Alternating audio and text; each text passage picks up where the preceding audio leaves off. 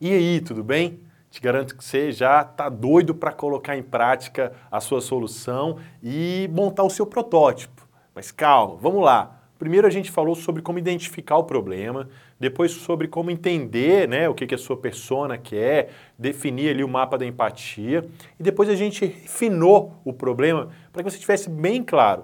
Agora é hora de você identificar soluções. Ah, e ainda bem que chegou essa parte, professor, porque eu já tenho a solução. E esquece essa solução por enquanto.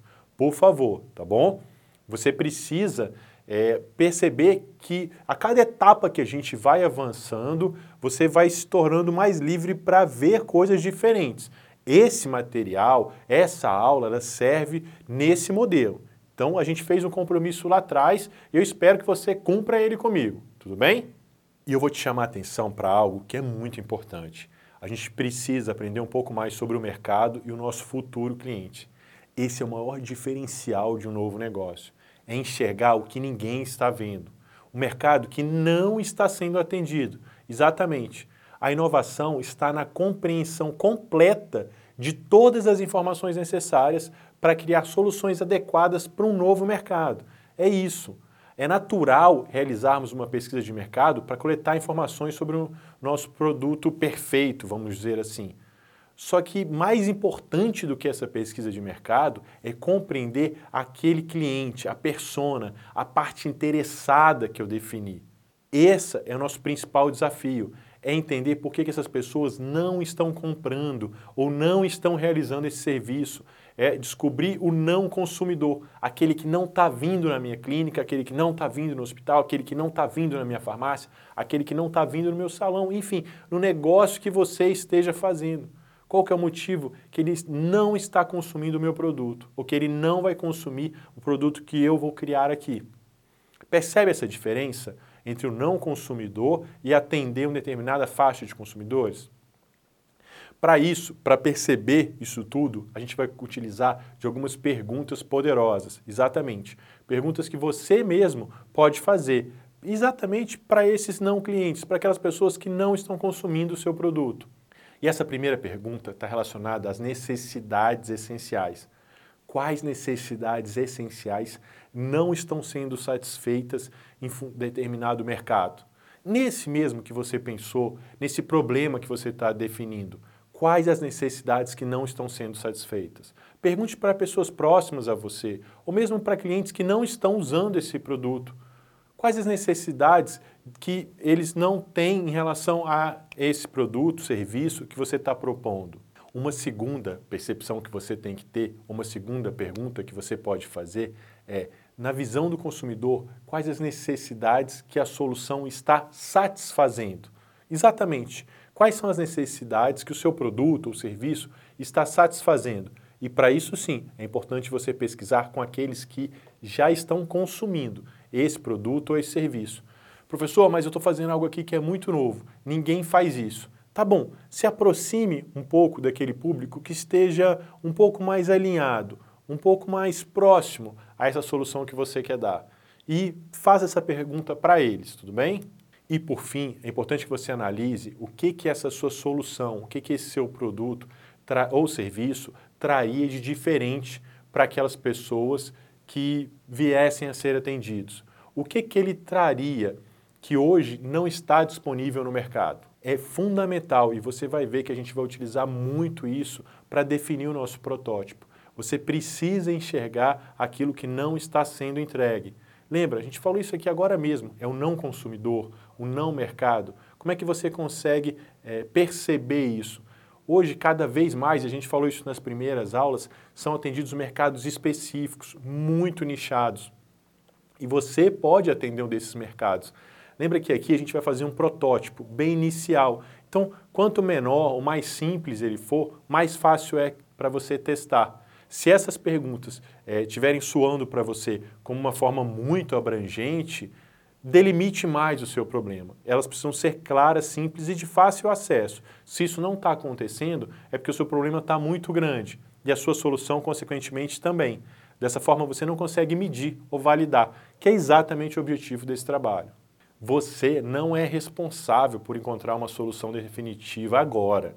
Mantenha-se livre desse fardo para que não seja limitada a sua criatividade. É muito importante isso. A gente falou lá no comecinho, né? Vamos divergir para depois convergir. Então vamos trabalhar com o problema de forma mais simples.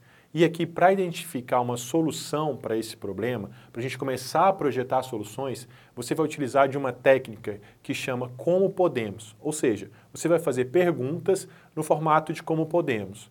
Junto com essa técnica, você vai utilizar a técnica do brainstorming, que você já fez lá atrás, utilizando o Miro.com. Você vai fazer isso de forma individual, onde vai colocar lá a sua solução, a ideia que você tem para solucionar aquele problema, com essa técnica de como podemos.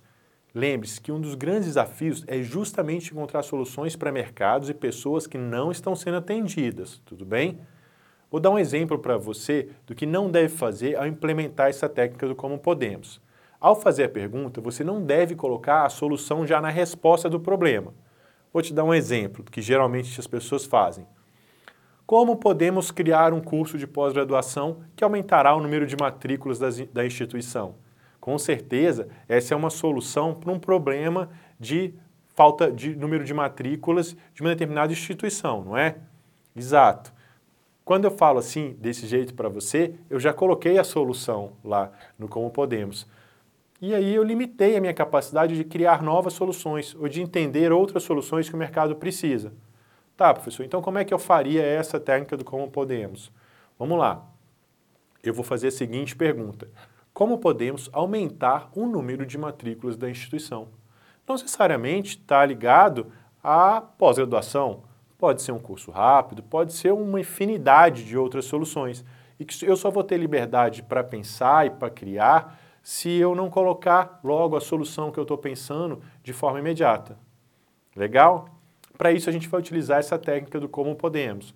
Você vai relacionar por meio de um brainstorming, você pode utilizar o miro.com, inclusive, onde você vai colocar lá, baseado no meu problema, no aquele refinamento do problema que eu fiz, vou colocar como podemos resolver esse problema. Aí você vai listar lá, lembrando de não colocar a solução específica. Como podemos aumentar isso? Como podemos diminuir isso? Como podemos diminuir aquilo? E aí você vai listando e vai tendo os insights para as soluções que você precisa. Legal? Então, essa segunda pergunta de como podemos aumentar o número de inscrições abre uma janela de possibilidades, não foi? É exatamente isso que a gente vai fazer. Vamos, pra, vamos praticar agora para que você possa pegar o jeito e avançar com o entendimento sobre o trabalho. Vamos lá, você abre o miro.com, escreve o problema refinado lá, o problema que você fez, a parte interessada, mais a necessidade, mais os insights, e começa a preencher com os post-its. Como podemos resolver esse problema? Que é o que você colocou lá. E aí você vai anotando todas as respostas das forma, da forma que elas vierem, uma em cada post-it. Se for o caso, depois, você pode até juntar aquelas respostas que estão parecidas. Não limite a sua criatividade agora. Coloque tudo o que você está pensando. Depois você vai juntando e deixa lá num cantinho para que seus colegas possam ver. Você vai esperar o seu grupo fazer a mesma coisa. E vai ver quantas ideias novas vão surgir. E agora você pode até repetir a mesma sequência que já aprendeu anteriormente. Coloque as bolinhas e selecione ali qual que é a solução ideal junto com o seu grupo. Legal? Ao finalizar e identificar essa solução ideal, você vai percebê-la sobre a ótica do Design Thinking mais uma vez. Tudo isso que você está fazendo, você já está utilizando do Design Thinking. Mas aqui eu preciso que você preste atenção nessa figura que fala sobre viabilidade, praticabilidade e desejabilidade. O primeiro item, que é a viabilidade, ela serve para que você perceba uma solução que seja viável financeiramente capaz de gerar um modelo de negócio seja sustentável. Ou seja, essa solução que você propôs, ela tem que ter viabilidade. Legal?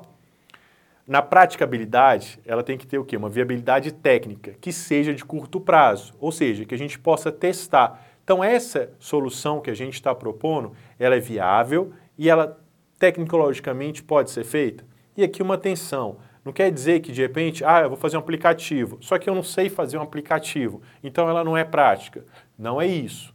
Não é isso. Você pode muito bem achar uma pessoa ou a gente mesmo desenvolver uma, por meio de aplicativos gratuitos, com uma aprender como desenvolver novos aplicativos. Você pode pelo menos fazer o protótipo disso, que é a ideia dessa disciplina.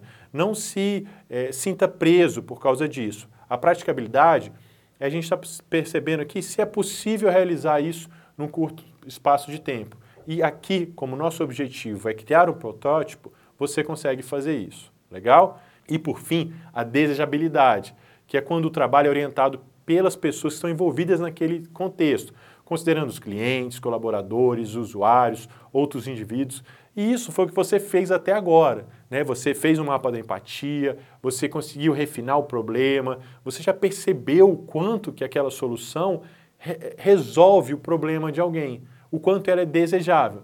E isso você pode perceber na figura que é quando você tem esse entrelaçamento entre o que é desejável, entre o que é viável e entre o que é possível. Legal, né? Ao analisar as ideias de soluções vencedoras que você elencou lá, marcou com as bolinhas ou definiu com o seu grupo, você precisa é, discutir com o grupo sobre esses três aspectos.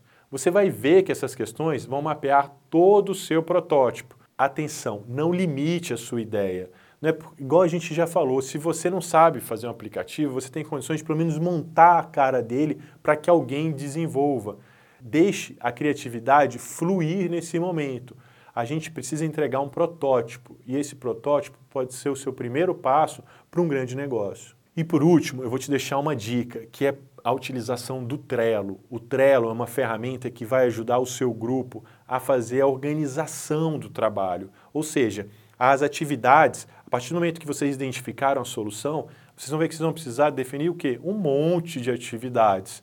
E as atividades vocês colocam aonde? Colocar no grupo do WhatsApp, onde fica um monte de gente falando. Olha só, você precisa de organização. Esse negócio pode ser uma grande oportunidade para você. O Trello te ajuda a fazer essa organização. Então utilize essa ferramenta. Eu vou deixar para você um tutorial de como se inscrever e até de como realizar um Kanban, que também é uma metodologia que pode te orientar nesse momento. Legal? Veja o vídeo em anexo, no material complementar, que ele vai te ajudar a organizar ali dentro do Trello e combine com o seu grupo para que vocês façam esse trabalho por lá. Legal? Posso contar com você? Um abraço, até a próxima aula.